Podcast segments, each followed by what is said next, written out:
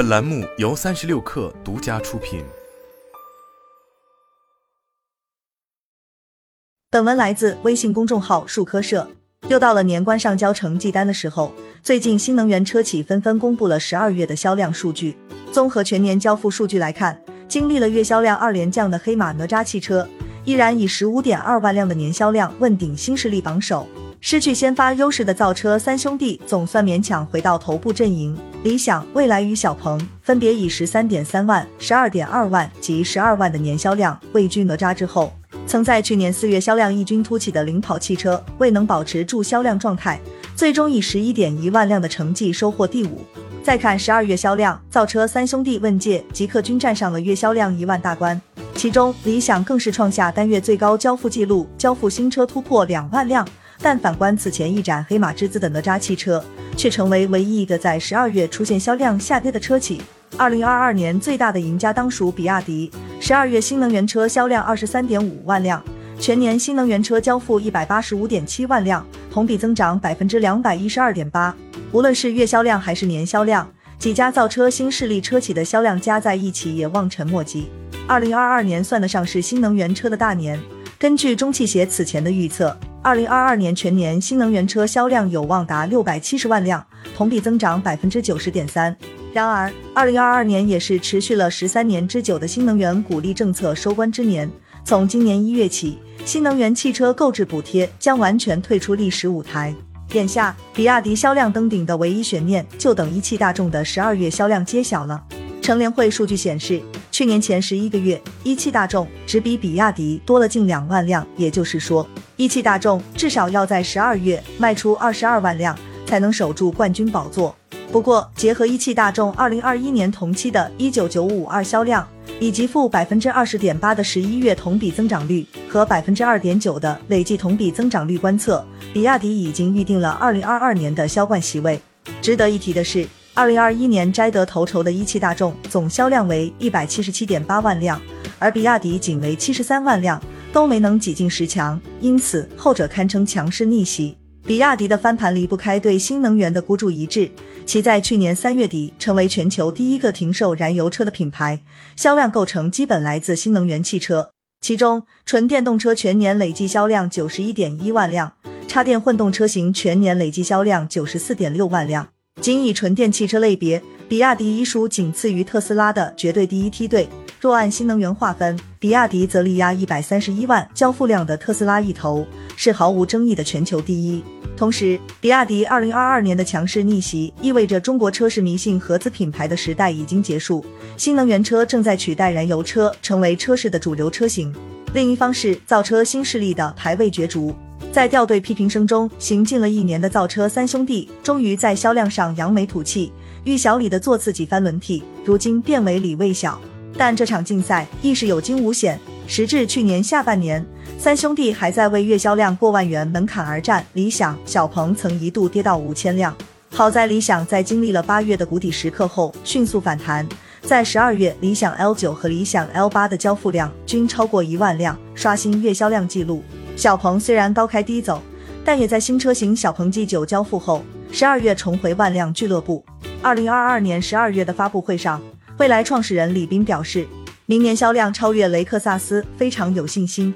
目前雷克萨斯在华销量正处于下滑趋势，二零二一年全年销量为二十二点六万辆，二零二二年前十一个月销量约十六点八万辆。以未来二零二二年十二点二万辆的年销量对比，二者差距并不算大。但需要注意的是，蔚来去年并未完成原定的十五万销量目标。一度被看好的黑马哪吒汽车。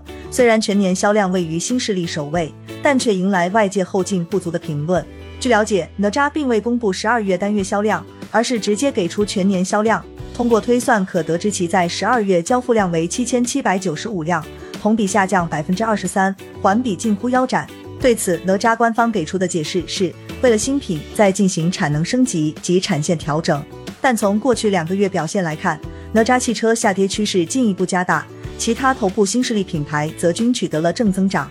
今年一月起，延续了十三年的国补正式退出历史舞台，新能源市场补贴时代的结束，一方面造就了二零二二年底车企销量的狂欢，同时也掀起了一波涨价潮。按照原油补贴金额计算，插电式混合动力车型为四千八百元每辆，而纯电动车最高为一万两千六百元每辆。补贴结束，意味着这部分差价需要有人承担。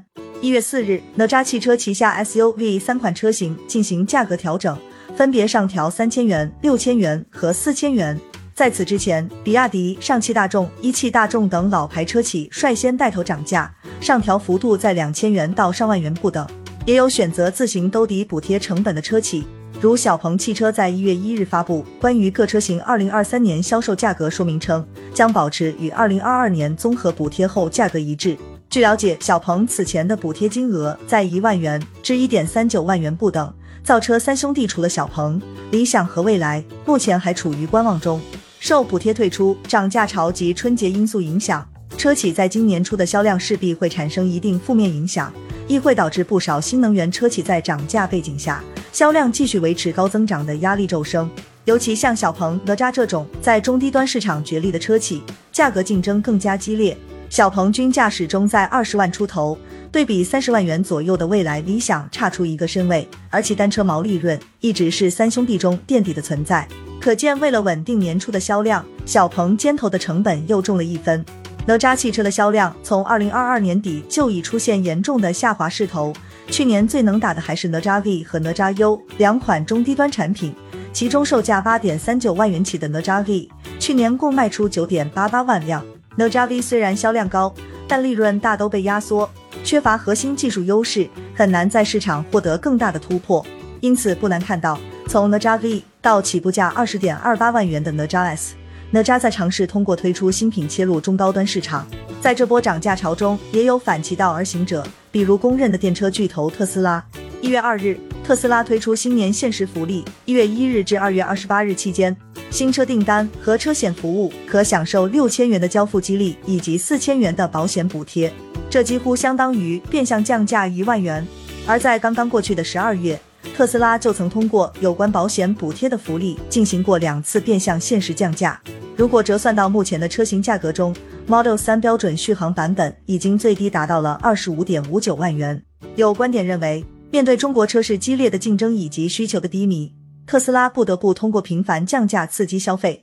事实上，从过往特斯拉的降价策略来看，确实是其一向所依赖的杀手锏。特斯拉拥有足够大的市场占有率来摊销成本，这意味着新能源车市补贴结束后的价格战势必会更加惨烈。近年来，不少新能源车企将目光望向海外市场。据中汽协公布的数据，二零二二年汽车企业出口两百四十五点六万辆。其中，新能源汽车出口四十九点九万辆，同比增长百分之九十六点七。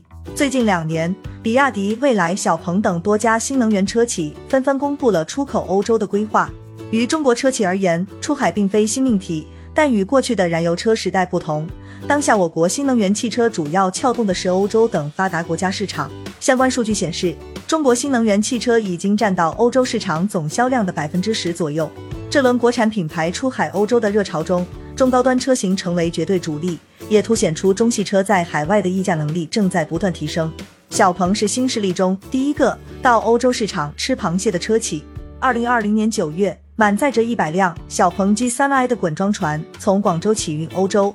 同年十二月，小鹏 G3i 向挪威二十八个城镇用户交付。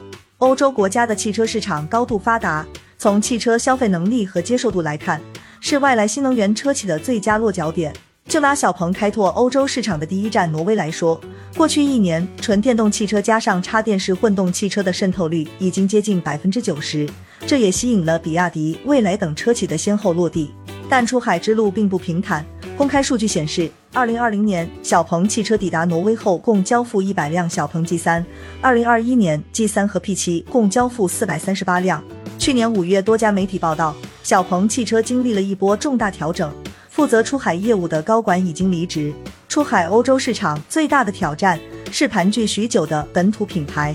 以挪威为例，二零二二年销量最高的纯电动车型前五名分别来自特斯拉、大众、斯柯达、宝马和沃尔沃。特斯拉 Model Y 是挪威销量最高的纯电动汽车，二零二二年累计售出一万七千三百四十二辆。小鹏汽车 CEO 何小鹏曾公开表示。出海要有十年的部署和准备决心。海外发达国家市场将为小鹏汽车贡献一半的汽车交付量。同样，第一步落子挪威的未来布局更广，野心更大。中系车出海通常以直营、代理、进口加仅进口四种模式为主，未来是直营模式的贯彻者。这种模式更侧重于体验感，通过客户体验以确保满意度，产生更高的客户生命周期价值。不少媒体对未来欧洲市场策略的评价是复制，将其在中国的线上线下服务体验完全复制到欧洲市场。这意味着未来不仅要在当地选址搭建 New House，构建本土销售服务团队。还要跟进换电站和牛屋的建设进度，完善家电体系，以确保用户服务体验。自二零二一年以来，蔚来已在德国、荷兰、丹麦和瑞典建立由产品和服务等构成的完整运营体系，并开启了 H 七交付。同时，正在柏林、法兰克福等欧洲十个主要城市建设未来中心和未来空间，计划今年底建成一百二十座换电站。相较于新势力，传统车企的出海目的地更广泛，布局更深入。如比亚迪去年九月已在泰国开始投建首个海外乘用车工厂，预计将于二零二四年开始运营，年产能约十五万辆。同期，比亚迪面向欧洲市场推出汉、唐、元 Plus 三款新能源车型，开启欧洲多国交付。从出口价格方面来看，普遍高于国内价格，但海外的钱也没那么好赚。除了要直面本土巨头的品牌挑战，开拓市场的落地成本。同时还要注意海外市场数据隐私、品控、售后等合规问题。不过，中国汽车品牌全球化的种子已经播下，花开遍野也只是时间问题。